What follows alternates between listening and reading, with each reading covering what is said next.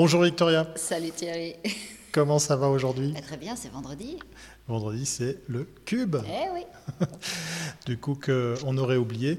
Euh, le cube, le publicitaire de la semaine, hein, non pas de l'année, puisqu'effectivement, chaque semaine, ce cube se balade et on va tout de suite, dans quelques secondes, il nous attend patiemment au fond Eh du oui. studio, voir qui l'a reçu, qui l'a accueilli.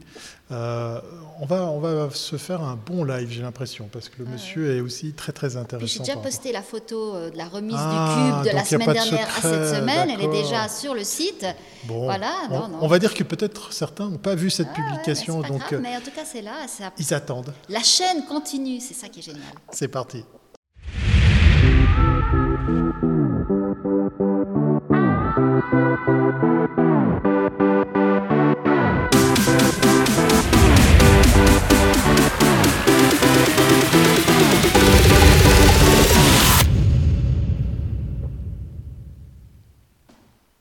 Un cube qui se balade en Suisse romande et qui vient dans ce 140e live de. Comine, de Comine Mag.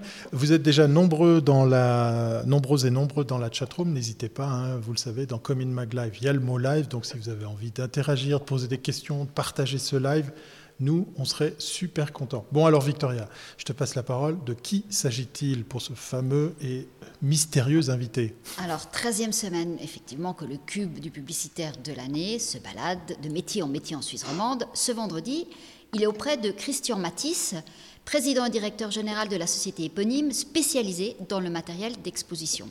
L'occasion de continuer à faire le point sur le secteur de l'événementiel qui a fortement euh, souffert en 2021 et on va voir si ça va continuer à être une année un peu difficile en 2021. Alors, bonjour Christian. Bienvenue Bonjour euh, Victoria, bonjour Thierry, bonjour tout le monde. Ça me fait plaisir de t'avoir. Merci d'être allé hier à Lausanne pour faire la photo du cube.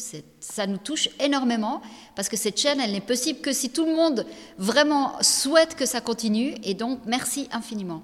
Alors, on va démarrer avec la première capsule.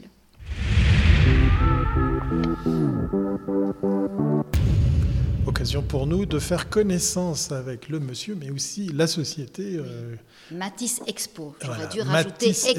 Expo, Alors, raconte-nous tout, euh, Christian. Donc, cette société, elle a ton nom, donc euh, on peut imaginer que tu l'as créée.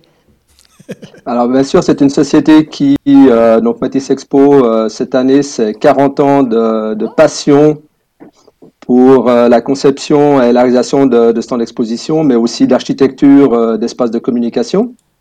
Donc une passion et un ADN autour de la communication dans l'espace, dans le volume, et particulièrement axé, euh, comme on le verra, sur les, les expositions, les congrès, les salons, mais aussi euh, tout ce qui est showroom, pop-up euh, et euh, magasin. Mais au départ, tu avais déjà, tu as- je veux dire, quand tu démarres Matisse, la société, euh, c'est déjà avec l'intention de faire du stand ou c'est quelque chose qui est arrivé petit à petit? Parce que le métier de l'événementiel aussi a évolué sur 40 ans. Il, a, il, a, il s'est vraiment, euh, euh, est devenu un secteur Alors, euh, donc moi, c'est aussi l'occasion de préciser qu'effectivement, cette société, en 1980, je l'ai créée avec mon frère Richard. Donc, on était issus des deux, de deux métiers différents. Richard, lui, de la, de la communication visuelle, moi-même de, de l'architecture. Et euh, donc, c'était effectivement très complémentaire. Euh, donc, moi, dès le départ, euh, je, je, je démarre dans les expositions, puisque, je me, si je me souviens bien, mes, mon tout premier salon euh, devait être le salon du nautisme, encore dans l'ancien palais des, con- des, des expositions, donc à plein palais. Ah ouais, mon Dieu, ouais. Et euh, une grande chance parce que 1981, c'est également, euh, décembre 81, c'est également le- l'inauguration de Palexpo. Et à partir de là, eh ben, évidemment, nous, on a eu la, la chance et on a surfé sur le, le succès, le développement de, des salons, des congrès et, et de Palexpo. Alors tu travailles un petit peu juste pour qu'on comprenne, parce que tu fais les, tous les, es présent à peu près dans tous les plus grands salons à Genève, puis même en Suisse, hein, et même, même au-delà. Alors dis-nous sur Genève déjà ce que tu fais. Tu es au salon de, l'auto. euh, Alors, bah évidemment, on est, on est euh, comme étant la, société, euh, je disais, euh, avec une, disons, de référence dans ce domaine d'activité, on est évidemment présent sur tous les grands salons. On va parler de salon B2B, on va parler de salon B2C, de congrès. Donc à chaque fois, on est euh, mandaté par les exposants, par les organisateurs pour euh, mettre en, place ces ces stands, euh, voilà, donc, mais on a également une activité au-delà des frontières suisses, puisqu'on travaille dans le monde entier pour des sociétés qui sont principalement des sociétés internationales basées sur l'arc lémanique, qu'on suit en Europe et dans le monde entier pour, pour leur salon, puisque souvent les sociétés sont à l'exportation et le développement de leur marché plutôt sur, sur d'autres marchés que sur les marchés locaux. Alors dans ce cas-là, vous faites comment? Vous produisez les choses ici ou vous les produisez sur place? Euh, Parce que là, vous avez des ateliers. Comment, comment vous travaillez? Alors, euh, oui, Victoria, effectivement, euh, il y, a, y, a, eu une très grosse évolution du marché en 40 ans. je me souviens encore à l'époque où pour certains clients, on parlait tout à l'heure de Logitech, et pour certaines de leurs filiales, on allait jusqu'aux États-Unis avec le matériel au départ de Genève. Euh, puisqu'il fallait aussi, euh, bien, bien sûr, ben, ben, donc c'était euh, c'était des autres budgets, c'était une autre époque, c'était une autre façon de faire, donc tout était fabriqué, conçu chez nous, donc ce qui est toujours le cas, on a toujours des ateliers, on y reviendra après peut-être sur les infrastructures de production de, de Matisse Expo. aujourd'hui, c'est d'abord, puis quand on est à l'international, aujourd'hui on travaille beaucoup en réseau, surtout quand on va par exemple, dans les États-Unis ou d'autres contrées, c'est beaucoup plus performant et intéressant de travailler avec des partenaires avec lesquels on a développé des, des, des savoir-faire, des qualités qui correspondent effectivement aux attentes de nos clients, sachant que, le, comme on dit, le dernier kilomètre, ou en l'occurrence le dernier mètre, est toujours assuré par Matisse et on livre une qualité, un service euh, Matisse. Ok, donc euh, stand, sur les stands, les stands ont énormément évolué. Avant, au départ, c'était que du, mobilier, je dirais, fixe. Maintenant, on a vu l'intégration d'écrans, de, euh, même euh, de léogrammes, peut-être demain des choses encore plus variées. Comment est-ce que tu, vous avez suivi comment cette technologie?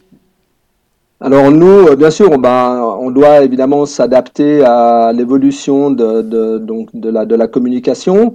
Euh, il faut savoir que nous, on a une grosse équipe, ce qu'on appelle chez nous le studio. Donc, c'est euh, parce qu'en fait, quand on va voir un client, donc nous, on, a cette, enfin, quand je parle de passion, c'est une vraie passion puisqu'on part effectivement d'une feuille blanche. On va voir un client qui a besoin de faire un stand, on ne sait pas du tout ce qu'il veut et tout. Donc, beaucoup d'écoute, euh, traduire euh, ses attentes euh, de façon architecturale et ensuite, euh, ben, bien sûr, euh, toute la logistique, la fabrication, le montage, qui, euh, dans certains cas, évidemment très compliqué. Pour revenir à la communication multimédia, communication avec les écrans et tout, ben, nous, on fait beaucoup d'intégration, c'est-à-dire que ces, ces, ces communications-là sont, sont, intégrées effectivement dans le cadre des stands. On a d'ailleurs chez nous une société qui s'appelle Digital Turn qui développe aussi des, des, des prestations. On travaille également avec d'autres prestataires sur le, le, hard, le hardware parce que sur les stands, on peut avoir des énormes écrans. Je pense au salon de l'auto, on a des écrans qui font euh, des dizaines de mètres carrés. C'est juste impressionnant. Euh, il y a un effet eye-catching et puis il y a un effet communication, il y a un effet interactif. Mais euh, avant tout, il faut savoir qu'un stand reste un espace interactif de personne à personne, principalement. Donc l'écran n'est pas une finalité, contrairement à la peut-être la communication live, écran et tout, où tout est focalisé sur l'interactivité et tout. Euh, et on, y a euh, vraiment euh, présentiel et encore du présentiel et du présentiel. Même si aujourd'hui il y a une évolution et un partage avec le digital, effectivement, ça reste d'abord un espace à communiquer, un espace à vivre, un espace d'échange entre les personnes. en général, les, grands stands, ils, sont faits pour combien d'années? Si tu prends le salon de l'horlogerie ou de, ou de, de, salon de l'auto, Oui, généralement, voilà, généralement, on dit que trois ans, c'est un, c'est une bonne, bonne période de vie pour un stand. il y a alors pas seulement l'aspect euh, financier, parce que bien sûr, c'est des très gros coûts de construire ces stands. Alors, on les stocke, on les remonte, mais également, euh, je pense qu'on positionne une marque avec un, stand. C'est comme un logo, le changer toutes les années, c'est pas bon. Donc, le stand euh, est aussi une référence. Il évolue, il, suit évidemment, évidemment l'évolution des, des, stratégies de marché de, nos exposants, mais généralement trois ans euh, pour l'instant c'est une, une, bonne période de vie. Après, on fait aussi des stands one way, c'est-à-dire euh, c'est effectivement parce que il faut savoir que beaucoup de ces salons, les, je te parle maintenant des salons professionnels, salons B2B, eux voyagent à travers le monde, c'est-à-dire qu'ils passent d'une capitale, enfin il y a, y a ces grandes places de foire dans le monde entier, il y en a peut-être une trentaine, une quarantaine, et les congrès voyagent de, de, place en place. Donc souvent, on a des gens qui viennent à ce moment plutôt des, des exposants de l'étranger. Nous faut fabriquer un stand pour un salon. Et la force de Matisse, c'est qu'aujourd'hui, on a euh, une capacité en, en termes de savoir-faire, de matériel et de, de logistique de pouvoir livrer des, des, des stands qu'on appelle des stands personnalisés, c'est-à-dire une base de stands location modulaire qui vient habiller en fait euh, avec euh, l'image euh, de notre de, du client de l'exposant. Et là, effectivement, donc c'est des c'est pour c'est pour une année. Et après, il y a aussi pour finir avec la question, c'est certains clients, on va leur dire à partir de de deux ou trois expositions par année, ça vaut la peine d'acheter un stand et de pas le louer financièrement même si c'est pour une année. Alors tu l'as dit, euh, on a parlé aussi de l'international. Est-ce que la carte du SwissMed est une carte importante à, mettre en avant, par exemple, euh, au sein de ta société par rapport aux, clients suisses et étrangers? Alors clairement, même si aujourd'hui euh, le métier s'est beaucoup internationalisé, bien sûr, ce SwissMed, comme je l'ai dit, quand on va à l'étranger, généralement, c'est pour des sociétés basées en Suisse. Si elles sont basées en Suisse, c'est aussi qu'elles recherchent effectivement cette proximité, mmh. cette qualité. Et nous, on s'engage euh, à les suivre avec euh, tout ça euh, jusqu'à la finité, jusqu'à leur stand, que ça soit aux quatre coins du monde. Donc nous, on travaille beaucoup notre développement commercial. Je le fais beaucoup sur un dénominateur commun qui est la proximité. Mmh. La proximité des sociétés locales, la proximité des sites d'exposition, c'est-à-dire les expositions euh, internationales qui viennent à Genève. Donc, si vous voulez, on, fait beaucoup de, marchés à l'international, mais indirect, c'est-à-dire on travaille pour des sociétés nationales qui viennent à Genève. À la fin, notre client, on facture quand même à l'étranger, même si on construit à Genève. Et puis, cette proximité qu'on développe euh, beaucoup, euh, c'est la proximité des grosses sociétés internationales dans l'arc lémanique qui, elles, ont besoin d'un prestataire qui les suive tout au long de l'année à travers l'Europe, à travers le monde entier très intéressant. On voit que c'est un marché, un secteur très important. Alors, deuxième capsule qui va nous amener sur euh, la situation actuelle.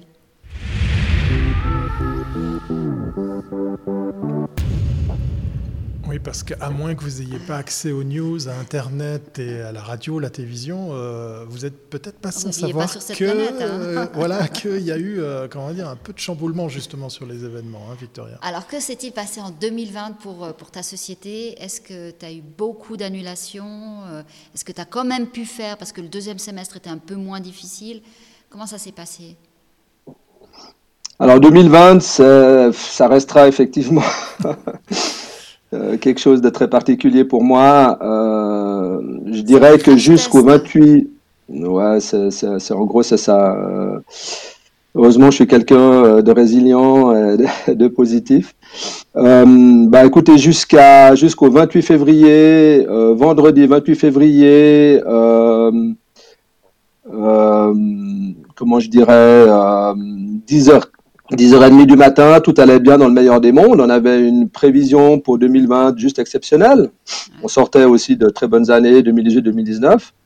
Et tout s'arrête, on nous tire la prise. C'est vraiment ça, nous dire, on nous tire la prise. J'étais au salon de l'auto, euh, donc à Palexpo, pour plus ou moins le dernier jour de préparation. Le vendredi, euh, avant l'ouverture, on reçoit les clients. Il y a les, préparations, les, les, les enfin les, répétitions pour les jours de presse et tout. Et 10h30, euh, les, les, toute la lumière s'éteint, il y a une rumeur qui court dans les halles, salon de l'auto annulé.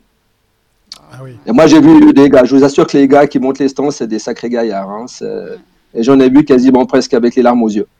Euh, on bossait depuis un mois, un mois et demi euh, sur ce salon. C'était un salon du renouveau, c'était un salon de la communication, enfin euh, par rapport à la mobilité on avait beaucoup d'espoir autour de ce salon et euh, donc 10h30 l'annonce, ben, il fallait euh,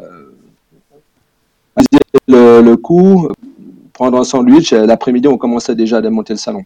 Et à partir de là, euh, aujourd'hui, jusqu'à aujourd'hui, dans le, dans le cadre, je dirais, des, des salons, congrès, expositions, il n'y a, plus, y a plus rien qui s'est passé. Plus rien. Ah ouais. Jusqu'à aujourd'hui. Fou. Hein. Je parle des expos, euh, bon, et salon qui s'arrête, confinement le 16 mars, date historique pour moi, puisque c'est la, c'est la date où j'ai eu mes, mes 65 ans. C'était, c'était... Encore un anniversaire. Ah, c'est ça. Ah, ouais, bon. Euh, donc c'était une retraite forcée parce qu'évidemment en tant que patron, j'imagine pas m'arrêter à 65 ans. Euh, et euh, à partir de là, bon, on voit les salons, un peu de panique et tout. Tout le monde, euh, avec Palexpo, ben, tout le monde essaye de, réserver des dates euh, juste après l'été, septembre. Donc on se dit, bon, ok, ce qu'on fait pas maintenant, on va le faire en automne. Et puis, ben, on profite un peu de ce mois de mars magnifique. Il fait beau, on reste à la maison. voilà, très bien. Et puis, on commence à, se poser des questions parce que ben, le virus, il s'améliore pas, la situation s'améliore pas, les salons sont toujours annulés. Et on commence à paniquer et on se rend compte que ben, ce qui se devait faire euh, fin du printemps, début d'été est repoussé en automne. Et puis je te fais, enfin, vous avez compris qu'après en automne, ben, on avait encore bon espoir en fin d'année euh, de faire. Il y avait les automnales, il y avait le concours hippique, tout ça. Nous, on devait encore faire un, un bon chiffre d'affaires en fin, en fin d'année. C'est reporté. Et aujourd'hui, euh, pour te dire la vérité, si on, on enchaîne sur 2021, euh, je pense qu'avant euh, avant la toute fin de, du printemps, voire début de l'automne au mieux, euh, ça en étant très, très optimiste, voire 2022. Mais écoute, on verra. Donc, en tant que Donc un gros, coup, gros, gros, gros coup dur. Comment est-ce qu'on vit ça en tant que chef d'entreprise? Parce que jusqu'à maintenant, sur 40 ans, tu n'as fait que progresser. Et c'est une entreprise et c'est un secteur qui, était vraiment exponentiel. Et là, tout d'un coup, comme tu dis, on, enlève la prise et puis il faut gérer euh, ben, les RHT, il euh, faut gérer euh, finalement l'incertitude parce que vous maîtrisez plus rien. C'est quand même en tant que comme expérience, je dirais, entrepreneuriale, parce que là, on, là aujourd'hui, on le vit, c'est dur, mais toutes ces capsules, elles vont rester. Ce sera peut-être un exemple et une, une information pour le, les générations qui Les viendront après, parce que je pense que dans le métier du management, une chose pareille n'a jamais été euh, modélisée, et là, on l'a vécu en, en, vrai. Et donc, qu'est-ce que tu peux donner comme, un, comme partage pour, euh, pour, pour des futurs euh, managers quand on est face à, à une situation aussi folle, quoi?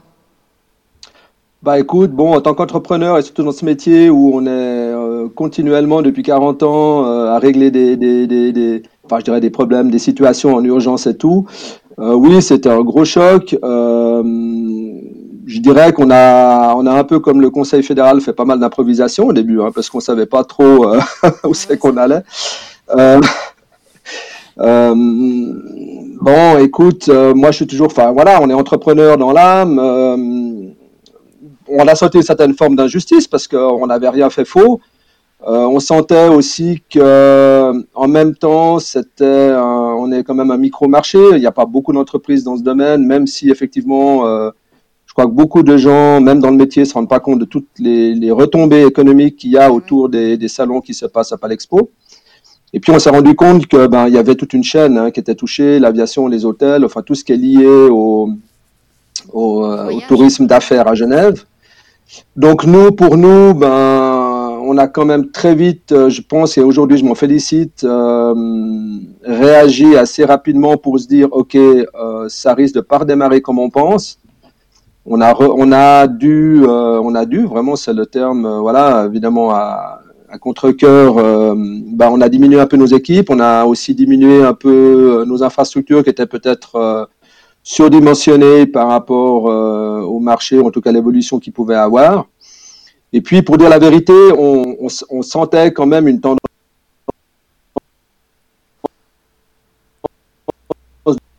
depuis une année ou deux. Euh, selon, il y a des médias, Internet, euh, tout ça. Euh, il y a certains salons, particulièrement les salons euh, grand public, parce que pour moi, le salon de l'auto, euh, on connaît un peu, enfin, vous savez, vous qui, qui suivez aussi les, les, informations, donc c'est un salon, il y avait quand même des marques, des grands brands, des grandes marques qui, mm -hmm, qui, qui, mm -hmm. qui, venaient plus, qui se cherchaient, le salon voulait se repositionner. Ils, ils étaient, je pense, le travail qui a été fait euh, était, était, excellent pour 2020. Maintenant, il y a ce virus qui est venu là-dessus, c'est autre chose. Mais on sentait quand même que ce marché, euh, surtout pour les salons grand public, euh, par exemple, euh, les, les, salons comme les automnales ou d'autres salons qui, là, souffrent quand même pas mal de, de, de toute la communication web, le marché en ligne et tout. donc voilà, donc on, je pense que pour nous, c'était aussi une opportunité. De, là, on a eu le temps un peu de, de, de, se repositionner, de réfléchir. On va, on travaille aussi sur notre communication. Et puis euh, peut-être euh, ben, ça nous a obligés aussi à, nous développer peut-être sur d'autres marchés. Alors justement, tout en restant toujours dans la communication d'espace. Justement, on va rebondir là-dessus et puis aussi euh, remercier euh, celles et ceux qui sont en train de nous, écrire dans la chatroom pour justement enchaîner avec euh, la troisième, le troisième jingle, avec une, question de Ndate qui nous parle justement des salons virtuels. on va tout de suite aborder effectivement avec ça, avec la troisième question.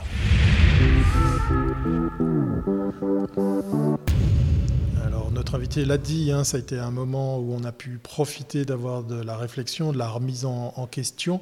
Est-ce que le stand virtuel, le e-stand, est une solution? Est-ce que c'était apparu comme une, évidence que d'aller vers ces, formats? On, peut, euh, pour ceux qui suivent comme moi la tech, euh, ben, avoir à l'esprit ce grand, grand rendez-vous à Las Vegas qu'est le CES, qui accueillait 180 000 personnes et qui a tout fait ça en ligne. Est-ce que ça, c'est euh, la solution? Est-ce que ça, c'est ce vers quoi il faut aller? Alors, euh, moi, je pense que c'est pas une solution à long terme. Pour l'instant, on est sur une solution de dépannage je crois beaucoup à la, à la, à la comment je dirais, de, de, mettre les deux choses ensemble, la ou la, la, la, convergence ou la, complémentarité. Voilà. Complémentarité. Oui. Euh, c'est marrant, mais je vais revenir sur une petite anecdote. Alors bon, elle date déjà d'un certain nombre d'années, à mon avis 10-15 ans en tout cas, où il y a eu euh, des sociétés qui commençaient à développer ces premiers salons internationaux. Et j'avais un gros client à l'époque, euh, Suissaire, pour pas le nommer, et puis son brave euh, responsable euh, qui vient pour un meeting parce qu'on préparait un stand pour eux. Il dit mais Christian, de toute façon ton métier c'est fini, tout doit être virtuel et tout. Alors je vous dis pas qu'il m'a cassé le, moral parce que c'était quand même quelqu'un qui, était très très en avant sur toute, toute la communication et tout. Donc il s'occupait du marketing de, de Suissaire. Et puis ben voilà, 40 ans après, les salons existent toujours, les salons se font toujours.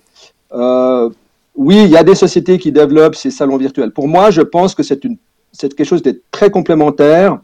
Je le vois plus euh, comme une possibilité en amont pour les visiteurs d'organiser leur visite, de voir un peu sur un salon, parce que si vous allez sur un salon professionnel, souvent il y a des centaines, voire des milliers de stands.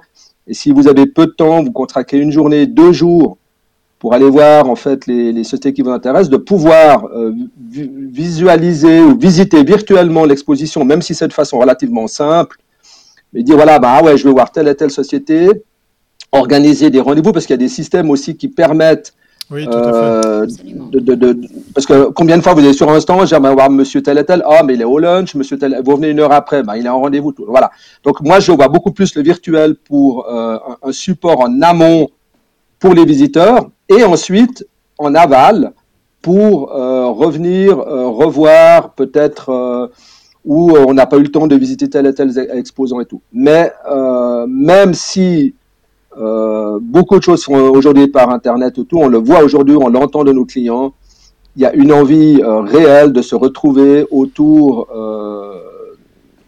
d'un produit. donc voilà, donc je pense que nous, le, métier du son, même s'il évolue, même si on, doit, euh, être attentif à ces évolutions, euh, le, métier, disons, enfin, ou le, stand avec la présence et tout reste, à mon avis, quelque chose qui, était irremplaçable. Est-ce que, tu, euh, est-ce que tu as déjà des idées de, de, pourcentage pour reprendre la question de notre internaute qui dit ben, dans quelle mesure, dans quelle proportion cette complémentarité pourrait exister entre le virtuel et, et le présentiel euh, Pas forcément en temps de crise, hein, plutôt euh, pour, pour les, les, années à venir. Mhm. La complémentarité, moi je pense effectivement, alors là, clairement une société qui développe ces choses-là, elle doit d'abord se rapprocher, j'imagine, de, des organisateurs faut savoir que nous, on est un prestataire. Nous, on vient, on vient après. Hein. La, première chose, c'est d'abord que l'organisateur euh, euh, mette en place son salon. Nous, on va être un prestataire de service. Donc, dans le cadre de, ces stands, euh, puis de proposer ça éventuellement à l'organisateur, et puis ensuite voir avec l'organisateur dans quelle mesure il peut prospecter les exposants pour leur proposer ça. Après, bien sûr, il faudrait idéalement que l'architecture de ce stand corresponde euh, à ce que le client pourrait euh, trouver euh, sur place. Maintenant, je parle vraiment de, salons qui sont mixtes, donc euh, virtuels, présentiels. Tu veux dire qu'il faudrait reproduire le, stand réel en, ligne on, retrouve, Ou alors une forme de, ouais. un trait d'union, ou alors simplement peut-être justement une forme de, de truc, de choses, enfin de stand relativement standard où justement ben, les exposants peuvent exposer leurs produits et tout, et puis faire des, des, plateformes de rendez-vous. Moi, je le vois vraiment dans le cas de ce que j'ai dit en, amont du salon. Après, moi, je, je, conviens très bien et je peux imaginer que certains salons virtuels pourraient se faire. Pour moi, ce serait simplement euh, remplacer un peu ou améliorer, si tu veux, euh, une plateforme de vente en ligne euh, en montrant en fait du, du, du, du 3D tu, vois ce que je veux dire? Enfin voilà, ça serait plus dans, ce sens-là. Matisse Expo travaille sur, euh, réfléchit sur ces, logiciels qui permettraient, disons, de, présenter, parce que actuellement c'est assez sommaire souvent ces, stands. Disons, euh, c'est un peu comme du gaming, on y va, mais bon, c'est pas encore, on, ne peut pas dire qu'on vit une expérience euh, utilisateur de wow. Donc, est-ce que c'est quelque chose sur lequel c'est un débouché, quelque, une nouvelle, une nouvelle perspective pour Matisse Expo? Alors, écoute, pour nous, je pense que c'est pas quelque chose qui est réellement d'actualité, ne serait-ce que par rapport à nos structures, par rapport à notre par rapport à notre ADN. Nous, on est vraiment des archives on construit, on fabrique, on, bouge. donc voilà, euh, si on devait évoluer dans, dans, dans ce sens-là, ce serait, ce serait probablement en s'associant ou en se, se rapprochant d'un prestataire qui travaille. Euh, c'est pas du tout la même, euh, la même euh, prestation. On a des architectes qui font du 3D. Bien sûr, aujourd'hui, tous les projets sont, sont modélisés et tout ça. On pourrait faire une complémentarité, mais ça, ça ne pourra jamais remplacer notre activité. Si ça devait effectivement remplacer si tous les salons aujourd'hui, euh, j'espère que Claude ne m'entend pas, mais euh, de va disparaître. Ça, c'est clair. Hein. Hein, ouais, puis euh, en même temps que les places. Ce qui ne sera évidemment pas le cas. Euh, moi, je crois fermement au présentiel, je crois fermement à l'organisation des salons. Les gens ont besoin de se voir, de se rencontrer différemment, certes. Parce que le virtuel, tout ça va remplacer euh, la bonne chose pour les petits voyages, les petits déplacements et tout, mais les, des gros euh, il y avait voilà, donc ça pour moi, ça, ça reste quelque chose de continuera tout à, fait... à aller au CES, oui, voilà, j'allais dire, bah oui, hein. aux États-Unis. D'ailleurs, pour parler du CES, ben, c'est pas parce qu'on travaille avec un, une grosse locomotive qui est Microsoft que euh, le, succès est à la clé. J'ai eu l'occasion de parler avec quelques exposants. C'est très très mitigé pour les retours parce qu'effectivement, ok, le CES a joué la carte de la sécurité en allant chez cet éditeur de logiciels, mais côté expérience utilisateur, que ce soit comme visiteur ou que ce soit comme exposant, eh bien la copie est à revoir. Hein. Euh, je reprends une question de, la room euh, qui, qui nous amène la question suivante. J'imagine qu'il est possible de créer une expérience incroyable en associant les et les possibilités des deux formes de, salon. Euh, ça, rejoint ce que tu disais par rapport à la complémentarité. Et moi, pour enchaîner sur cette question, est-ce que tu as mis à disposition, à contribution, le temps que tu avais pour, par exemple, partir à la recherche de partenaires, de prestataires pour justement euh, composer avec ces deux, éléments, présentiels et en, ligne, pour par exemple le, proposer à ton catalogue de services? Oui, alors bien sûr, on reste très ouvert à ce qui se fait sur le marché. Euh, on a des très bons prestataires ici, euh, même sur Genève ou l'Arc Lémanique. Comme je te disais, nous, on a intégré une société maintenant depuis à peu près une année, mais elle était déjà là euh, donc avant le, crash Covid. Donc cette société qui développe justement des, applications en interactivité, qui sont des, choses donc des en interactive des, des expériences qu'on met déjà en sur nos stands et qu'on peut proposer à nos clients, mais toujours en complémentarité.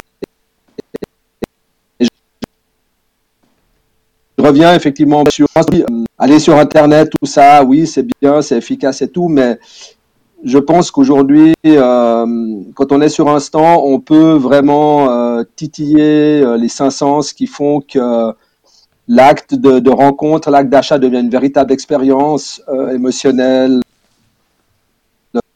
sensuelle. Donc moi, je pense qu'aujourd'hui, un, stand est un espace dans lequel il se passe quelque chose de vraiment personne, euh, avant tout. Donc voilà, donc je pense que le virtuel, oui, c'est une complémentarité. Oui, on s'approche, on reste ouvert, mais c'est évident. On doit d'ailleurs, euh, mais tu sais, bon, beau dire ça fait maintenant une mais ça fait, mais c'est très loin et ça va très vite aussi. Donc il faut, euh, on, reste très, très attentif. Très très bien. Alors on passe à la dernière capsule. oui, parce qu'il est temps, il est temps de parler d'un truc. Donc on a abordé 2021, mais on va l'aborder différemment. Euh, ah oui, t'attends pas la fin de la virgule, toi Non, non, non, non, parce que justement on a peu de temps. Euh, la communication indoor va exploser, ça c'est le prochain. On a vu tout ce qui était l'affichage out of home est devenu très important et c'est devenu programmatique de plus en plus. On va avoir de nouvelles surfaces, euh, les ascenseurs, euh, les vitrines. Euh, est-ce que c'est quelque chose qui intéresse Matisse Expo? Est-ce que, parce que là aussi sur un stand, si tu amènes des surfaces intelligentes, ça amène ce wow. Est-ce que vous travaillez aussi là-dessus? T'entends par rapport à des écrans et des choses comme ça ou bien Qui permettrait de, demain d'offrir la, la, vitrine, euh, au lieu de, tu vois, dans une vitrine de magasin, tu pourrais déjà avoir plein d'informations, tu pourrais peut-être même commander si tu passes devant, enfin voilà. C'est des choses sur lesquelles. Oui, bien sûr. Alors ça, c'est clair. C'est des choses que, bien sûr, on, les, on va les mettre, on va les mettre en, application euh, sur les stands. Ça, c'est clair.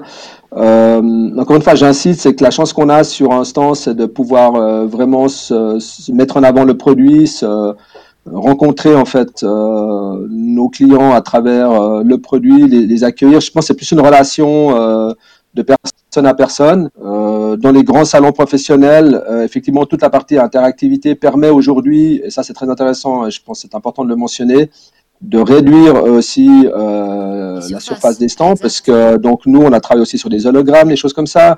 Si vous prenez des sociétés qui ont des très grosses machines, euh, ça coûte très cher de transporter ces machines. Aujourd'hui, on peut les montrer sur un écran en 3D et on peut euh, effectivement faire voyager nos clients dans notre gamme de produits, dans l'expérience.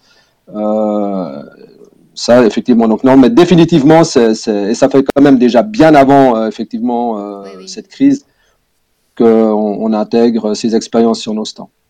Oh ben voilà, alors on arrive à la fin de, cette, de, ce live. Alors, tu es le publicitaire de la semaine, donc fais voyager ce cube toute la semaine pour faire parler de Matisse. Et puis... Oui, euh, oui, oui. Bah, un, cube qu'on voit bien. Hein, oui, tu l'as. Vraiment, il est très bien exposé et on voit qu'on va. Oh là là, bravo, bravo. Il est bien mis en scène. Très, très bien mis en scène. Et très, euh, très, très honoré de, très honoré d'être, de l'avoir ici avec moi pour une semaine. Bah, très, très honoré. On est très content. Merci pour. Euh, Merci de l'avoir accueilli. Et puis, euh, bah, on bah, te souhaite quand même une, 2021 positif. Espérons que le deuxième oui, semestre. On en a besoin. C'est encore pas gagné, mais on, est positif. On, va rester, on va rester en contact pour, euh, pour parler justement de cette évolution des, des, différentes formes d'exposition. Et puis on croise les doigts qu'effectivement 2021 soit une année un peu plus euh, mobile. voilà. Merci. Merci. Génial. À bientôt, Christian. Merci. Bye bye à tout le monde. À bientôt. Merci.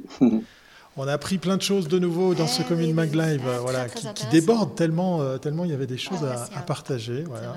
Et puis, euh, ben, je suis super content, moi, d'avoir vu le cube pendant toute l'émission, parce qu'il était. Euh, vous voyez, hein, les, gens qui sont sensibles à ça, voilà, oh ils sont attentifs à ça. Donc, si jamais vous regardez cet épisode, vous le regardez en replay, ben, jetez un coup d'œil sur ce cube. Qui sait, peut-être qu'un jour, il arrivera dans votre bureau. Mmh, mmh. Voilà. Mmh. Euh, Victoria, on se voit lundi, parce que là c'est week-end quand même. C'est le week-end quand même.